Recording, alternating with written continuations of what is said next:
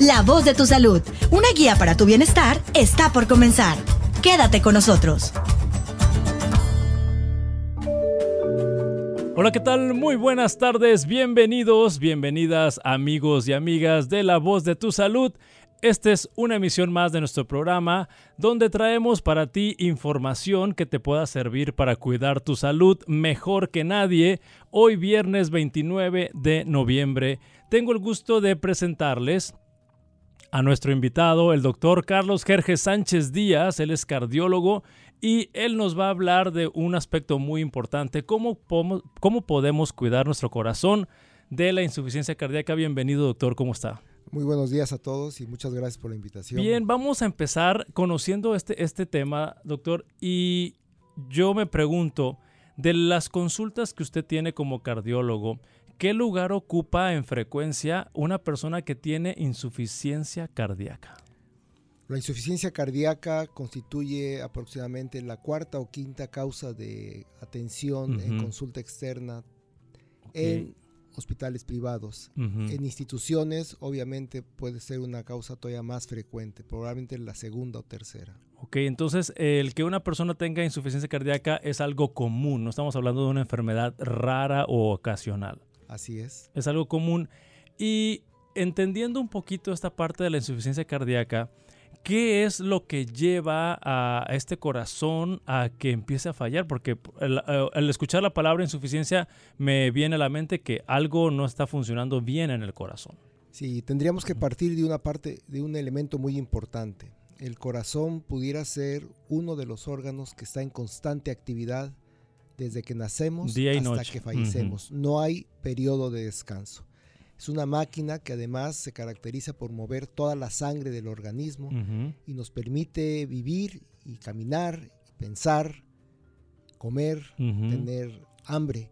Y esta máquina obviamente requiere un cuidado muy especial y eso a veces no lo analizamos. Sí, definitivamente eh, se me ocurre pensar si, si los que tenemos vehículo llevamos nuestro carro a mantenimiento, a que le hagan sus ajustes, eh, el corazón, y, usted dijo que es una, una máquina, una bomba que está trabajando constantemente, y me vino a la mente, según recuerdo, hay como 3, 4 litros de sangre en nuestro cuerpo o más. 5, 5, sí, 4 o 5, y ahí está dándole vuelta esa sangre día y noche.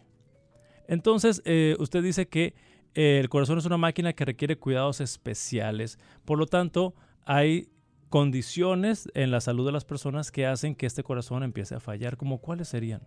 Eh, la Sociedad Americana de Cardiología y de la Sociedad del Corazón americanos han clasificado la insuficiencia cardíaca en diferentes etapas. Etapas, Y la más importante e interesante desde mi punto de vista es lo que ellos llaman estadio A.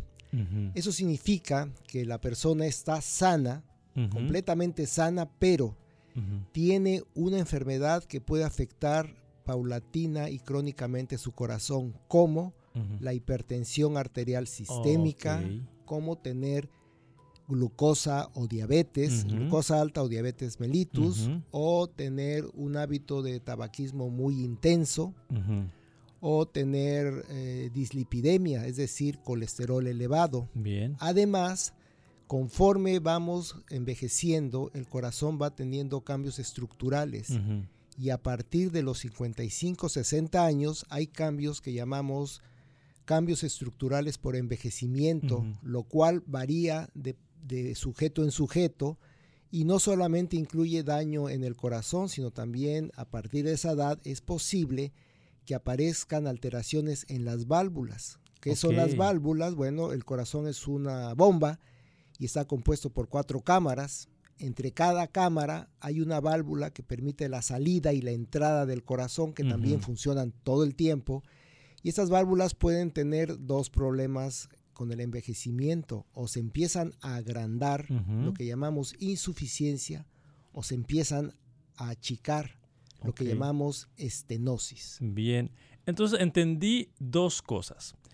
Quiere decir, la primera que entendí es que todas las personas al ir avanzando nuestra edad es inevitable que el corazón sufra cambios. Así, así lo entendí. Así es, es como aparecen arrugas, aparecen canas, eso es inevitable. Ok, es inevitable por la edad, nuestro corazón va a sufrir modificaciones propias de la edad.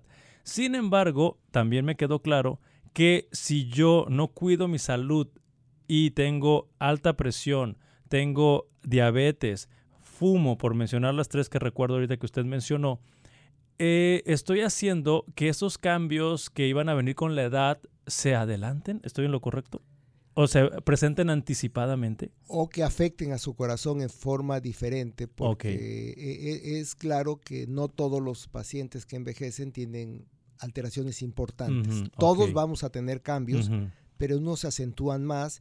Y también agregaría otros dos puntos importantes. Uno es el colesterol y los lípidos altos y otro muy importante es el estrés. Ok, colesterol y estrés también pueden hacer que, eh, puede, puede ocasionar que a lo largo del tiempo eh, esté pasando algo en la estructura de mi corazón. Sí.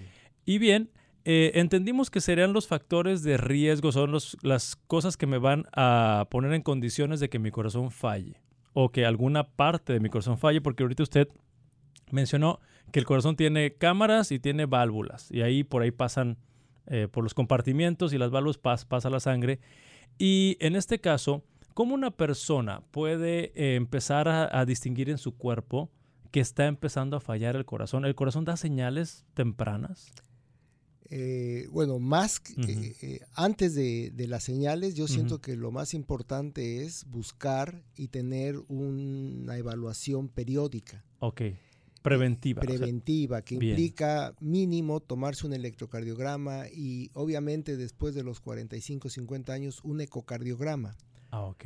Como pruebas iniciales para ver que todas las cámaras y las válvulas del corazón estén funcionando estén sanas. Y, también yo agregaría, no sé qué opina usted, de tomarse la presión. Porque ah, también claro, eso, es, de cajón, digamos. Y tomarse la glucosa y, los lípidos, ver la función renal, eso debe hacerse anualmente en, mínimo. Entonces, usted como cardiólogo recomienda que cualquier persona que aún no tiene síntomas del corazón, de falla cardíaca, eh, vaya a tocar una puerta de un médico para evaluar esta función cardíaca. Principalmente después de los 40 años. Después de los 40. Y también si tiene enfermedades agregadas como las que usted mencionó. Bien, entonces ya lo saben, amigos de la voz de tu salud, si ya tienes más de 40 y además hay factores agregados como mencionamos, alto colesterol, mucho estrés, diabetes, hipertensión y si aparte la persona fuma, ya son suficientes factores que pueden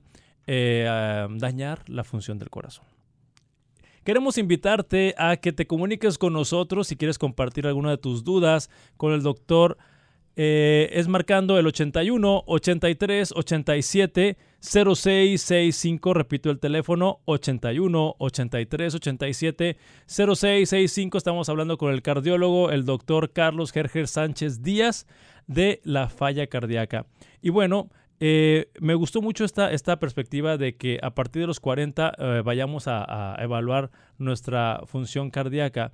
Y yo mencioné hace ratito, o le preguntaba yo, si el corazón da señales, porque veo que en otras ocasiones han venido otros médicos, hemos hablado que el infarto, y bueno, el infarto cardíaco te da señales que dolor o presión y que se agitan y bueno, pueden hasta fallecer. Pero la falla cardíaca en sí, puede dar señales. Sí, bueno, uno de los síntomas más importantes es la falta de aire. Falta de aire. La cual que me canso, me agito.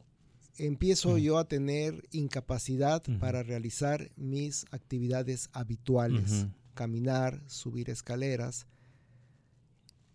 eh, correr, caminar en un parque, caminar en un mall. Y al hacer estas actividades que siempre hago, ahora noto que el aire me falta. Y ese puede ser un síntoma importante. Usted se refirió a actividades de la vida cotidiana, porque yo sé que si nosotros no somos muy deportistas y de repente corremos 200 metros a toda velocidad, todos nos va a faltar el aire, ¿verdad? Pero estas son actividades cotidianas. Y, refiriéndonos a un mensaje que nos compartió al principio, usted nos mencionaba que la falla cardíaca estaba desde la categoría A. Ya cuando me agito y me canso, ya no estoy en el nivel A. Pasa al nivel B. B. Ok, sería nivel B porque no, no, no sé cuántas escalas tenemos. ¿Cuántas Son dijo? Cuatro, esta- Cuatro estadios o cuatro etapas de la insuficiencia cardíaca. Entonces ya ahí cuando me empiezo a cansar, eh, ya es una señal de que tengo que prestar más atención a, a mi salud. Pero habrá otro, otro síntoma. No duele, ¿verdad? No, a No hay menos que- dolores. a menos que la insuficiencia cardíaca esté asociada a alguna falla en alguna de las válvulas, como puede ser la estenosis aórtica. Ok. Cuando tenemos una esteno- eh, la- esa válvula está cerrada, Ujú. el paciente además de tener falta de aire puede tener dolor. Ay, sí. Y también en los pacientes mayores de edad, muchas veces la enfermedad de las arterias coronarias que se obstruyen por colesterol Ujú. también puede empezar con falta de aire solamente Ajá. y tener enfermedad coronaria importante.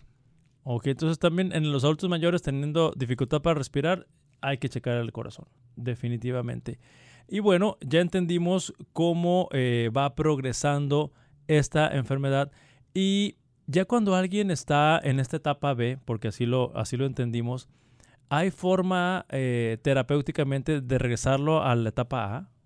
¿O ya si estoy en la B, ya me quedé en la B para toda la vida? Eh, depende mucho de los factores. Ujú. Por ejemplo, si usted tiene una obstrucción de la aorta Ajá. importante y es la causa de la falta de aire, esa aorta puede ser tratada por diferentes abordajes. Uno puede ser un recambio valvular quirúrgico y la otra puede Ah, ser la colocación de una prótesis endovascular, que es lo que actualmente se conoce con el concepto de TAVI.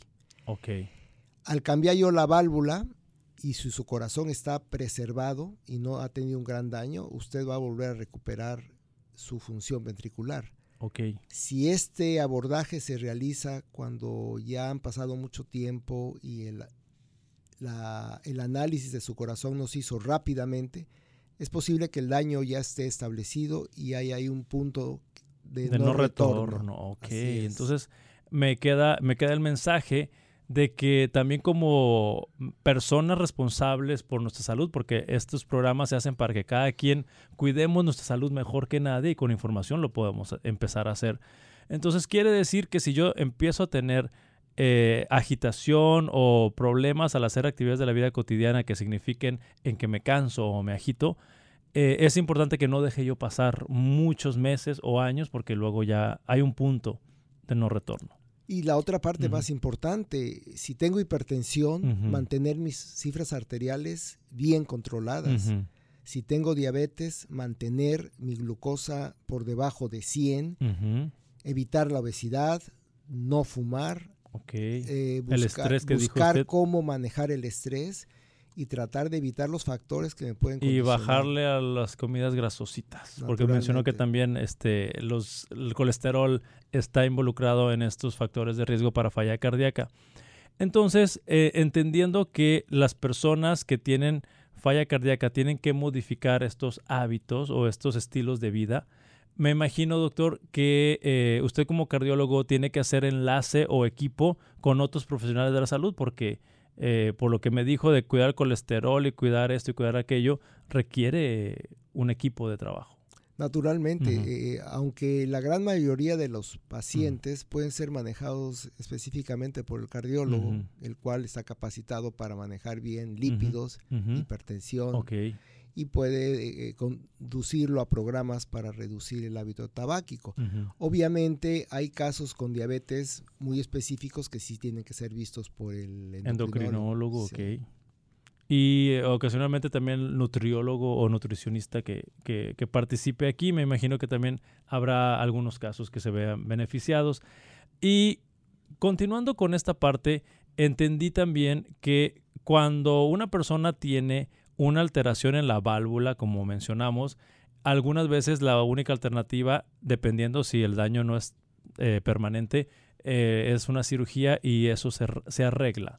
Sin embargo, me imagino que hay otras situaciones de falla cardíaca donde las válvulas están bien y una operación no es la solución. ¿Qué, ha- qué hay, qué hay que hacer ahí? Bueno, e- e- estos casos de insuficiencia cardíaca en donde la función valvular es normal puede ser multifactorial y hay muchas causas que lo pueden generar. Eh, básicamente cuando tenemos esta forma, la insuficiencia cardíaca se va a dividir entonces en dos grupos, los que tienen fracción de expulsión conservada y los que la tienen no conservada. La fracción de expulsión es una medida que se obtiene a través del ecocardiograma o del cateterismo cardíaco y que nos habla de la capacidad de función de bomba normal que tenga el corazón. Si la fracción de expulsión, que es la cifra aceptada universalmente, está por arriba de 50, significa que el corazón tiene poder para contraerse. Si está por debajo, significa que ha perdido ese poder. Y entonces la insuficiencia cardíaca se divide en, aquellos con fracción de expulsión preservada y reducida. Hay tratamientos muy modernos y una gran cantidad de medicamentos con los cuales se pueden manejar, principalmente la que tiene la fracción de expulsión reducida. Pero es muy importante evitar llegar a estas condiciones porque ese tratamiento solamente es médico. Y el corazón se va a ir deteriorando progresivamente hasta que el paciente puede requerir o un aparato mecánico para ayudar al corazón o un trasplante cardíaco. Bien, entonces entendí que las personas que tienen eh, en el estudio del ecocardiograma o cateterismo que se determina ese valor de 50 para arriba y 50 para abajo, eh, me imagino que están más graves o más comprometidas la salud las personas que tienen abajo de 50, que usted dijo que está disminuida esa fracción de expulsión de sangre. Entonces, la persona que la tiene conservada, me imagino que hay que conservarla muchos meses o años lo más que se pueda, ¿no? Sí, aunque también ellos causan insuficiencia cardíaca y en ellos es porque el corazón ha perdido la capacidad de contraerse, se hace muy rígido y eso evita que el corazón se llene bien y eso empieza a generar la insuficiencia cardíaca, aunque el corazón mantiene poder. Para estos casos, pues hay tratamiento médico y si el paciente reduce sus factores de riesgo, el paciente puede tener mejorías importantes. Bien, me llamó la atención mucho que ya van dos veces que mencionamos eh, durante la plática el ecocardiograma. Y lo, usted lo mencionó desde la persona que no tiene síntomas, que ya cumplió 40 años y que si tienes factores de riesgo con más razón, el ecocardiograma es hoy en día la mejor herramienta para diagnosticar la enfermedad de falla cardíaca. Eh, es una herramienta muy importante porque permite conocer en tiempo real la movilidad del corazón y cómo es su estructura y cómo están sus válvulas. Ahora, la mejor herramienta hoy por hoy es la resonancia magnética. Pero ese, esa prueba está dirigida para casos muy especiales. Bien, entonces digamos que, voy a ponerlo así, el ecocardiograma en la oficina del cardiólogo ya es un estudio de rutina. Como el estetoscopio. Como el estetoscopio, a ese nivel. Porque eh, me imagino que en décadas anteriores era el electrocardiograma, una de las mejores herramientas que disponía el cardiólogo en su consultorio, y ahora ya es el eco. Entonces, hoy podemos considerar que un cardiólogo del siglo XXI ya consulta al lado de un ecocardiograma. Pues prácticamente. Sí, ya es así como un ginecólogo también usa su eh, ultrasonido. Exactamente. Es lo, eh, sería equivalente. Eh, entonces, con, esta, voy a decir, con la disponibilidad que tienen los cardiólogos de tener el ecocardiograma en su, en su oficina, me imagino que se anticipan muchos diagnósticos, ¿no? Sí, naturalmente. Y no solamente se anticipan, se detectan hallazgos que sería imposible encontrar a través de la clínica o el solo electrocardiograma y la radiografía de tórax. Le puedo dar el caso de una jovencita o una mujer de 50 años o 40 años que llega por disnea y, al final del día no encontramos nada, pero en el ecocardiograma se observa que la válvula mitral tiene una degeneración mixomatosa. Ah, que no es responsable de la falta de aire, pero ya no se identificó una enfermedad que hay que darle seguimiento, aunque en ese momento la paciente se encuentre clínicamente estable. Por, lo que entendí que nos estuvo explicando, quiere decir que usted, eh, ustedes, los cardiólogos, le hicieron su e, electrocardiograma, donde se ven los trazos de, de las líneas del corazón y estaba normal. Le hicieron la radiografía, estaba normal y tal vez le escucharon con el estetoscopio del corazón y todo estaba normal. Eso es lo que usted este, nos dice. Y a través de este estudio fue que brincó el algo, pero algo que pone eh, en riesgo la salud del corazón. Si, no en riesgo, algo que hay que seguir y darle seguimiento, porque ahora ya no podemos hablar de una persona con corazón sano si encontramos anormalidades en una válvula. Bien, nuevamente me gustaría invitar a nuestros amigos a que nos hablen, compartan sus dudas sobre la falla cardíaca marcando el 81 83 87 0665 81 83 87 0665 y doctor, antes de seguir platicando, no quiero que se me vaya a pasar la oportunidad de que invitemos a, eh, a las personas que nos sintonizan a un evento que va a ocurrir en el Hospital Zambrano de León. ¿Qué nos puede decir de esto, doctor? Bueno, el próximo martes 3 de diciembre vamos a hacer el tercer ciclo o el tercer evento que se ha realizado eh, cada año sobre insuficiencia cardíaca e hipertensión arterial pulmonar, donde se van a presentar nuevas evidencias y avances. Este curso va a iniciar a las 9 de la mañana y va a terminar a las 3 de la tarde aproximadamente.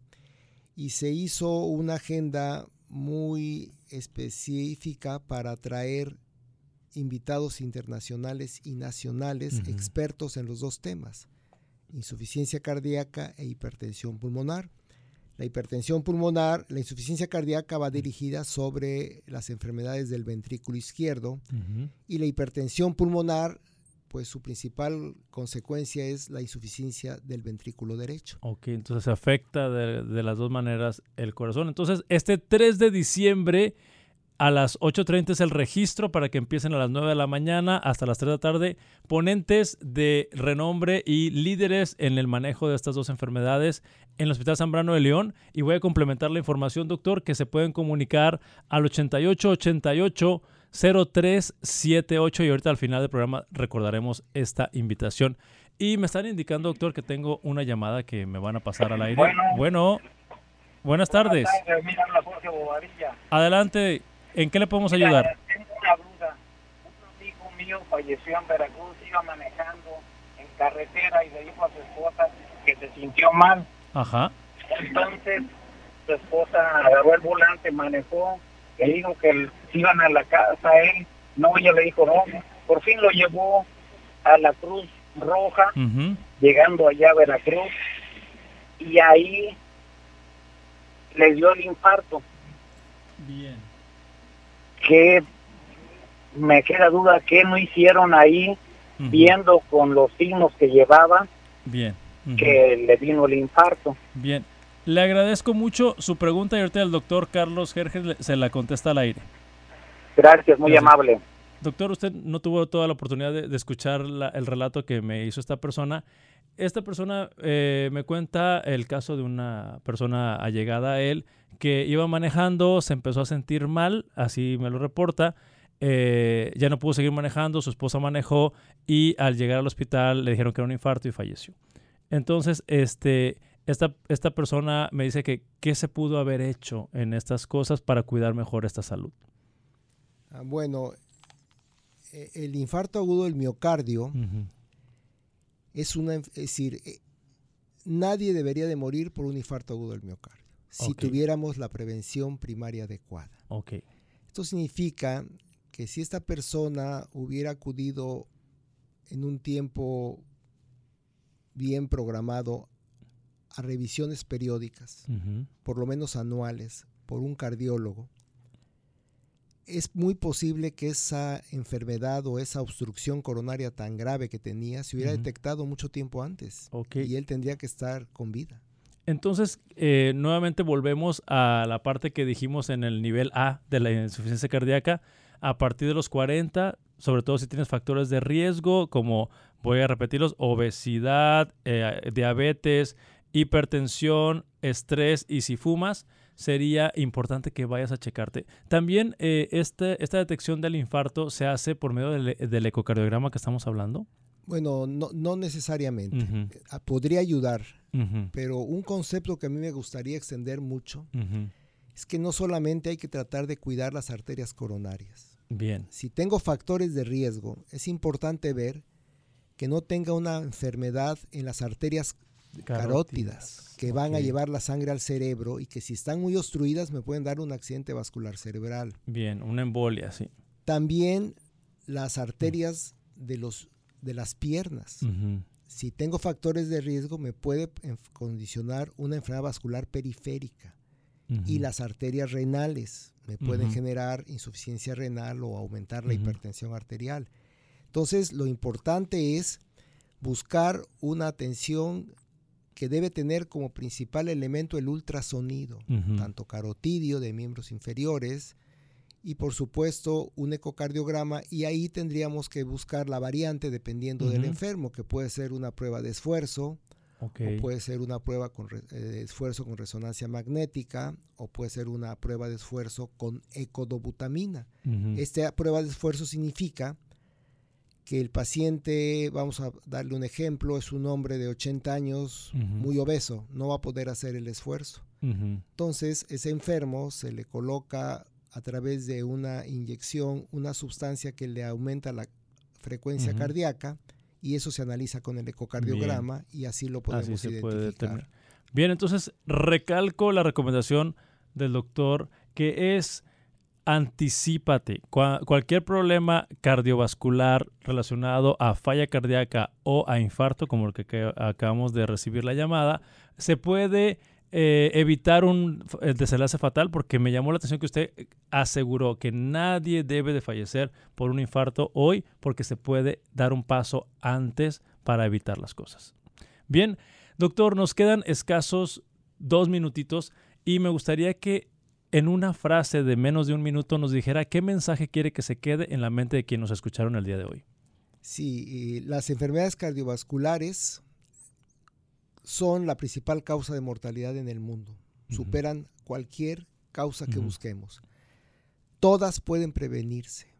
No hay ningún sistema de salud, ni privado ni institucional, que pueda atender a todas las enfermedades cardiovasculares. Entonces, la principal punto importante y mensaje es prevención. Prevengan y reduzcan factores de riesgo. Como yo lo dije hace ratito, ve y toca la puerta en la oficina del cardiólogo y eso ayudará a que estas enfermedades se detecten oportunamente. Y le recordamos el 3 de diciembre de 8.30 de la mañana a 3 de la tarde en el Hospital Zambrano de León se va a llevar el evento Avances en Insuficiencia Cardíaca y e hipertensión pulmonar, donde está dirigido este, eh, este evento a médicos, a internistas, a cardiólogos, especialistas que quieran actualizar sus conocimientos con lo más novedoso de estos temas. Doctor, muchas gracias por, por esta información que nos compartió y nosotros nos vemos, hacemos una cita para que el próximo viernes compartamos más información que te permita cuidar tu salud mejor que nadie.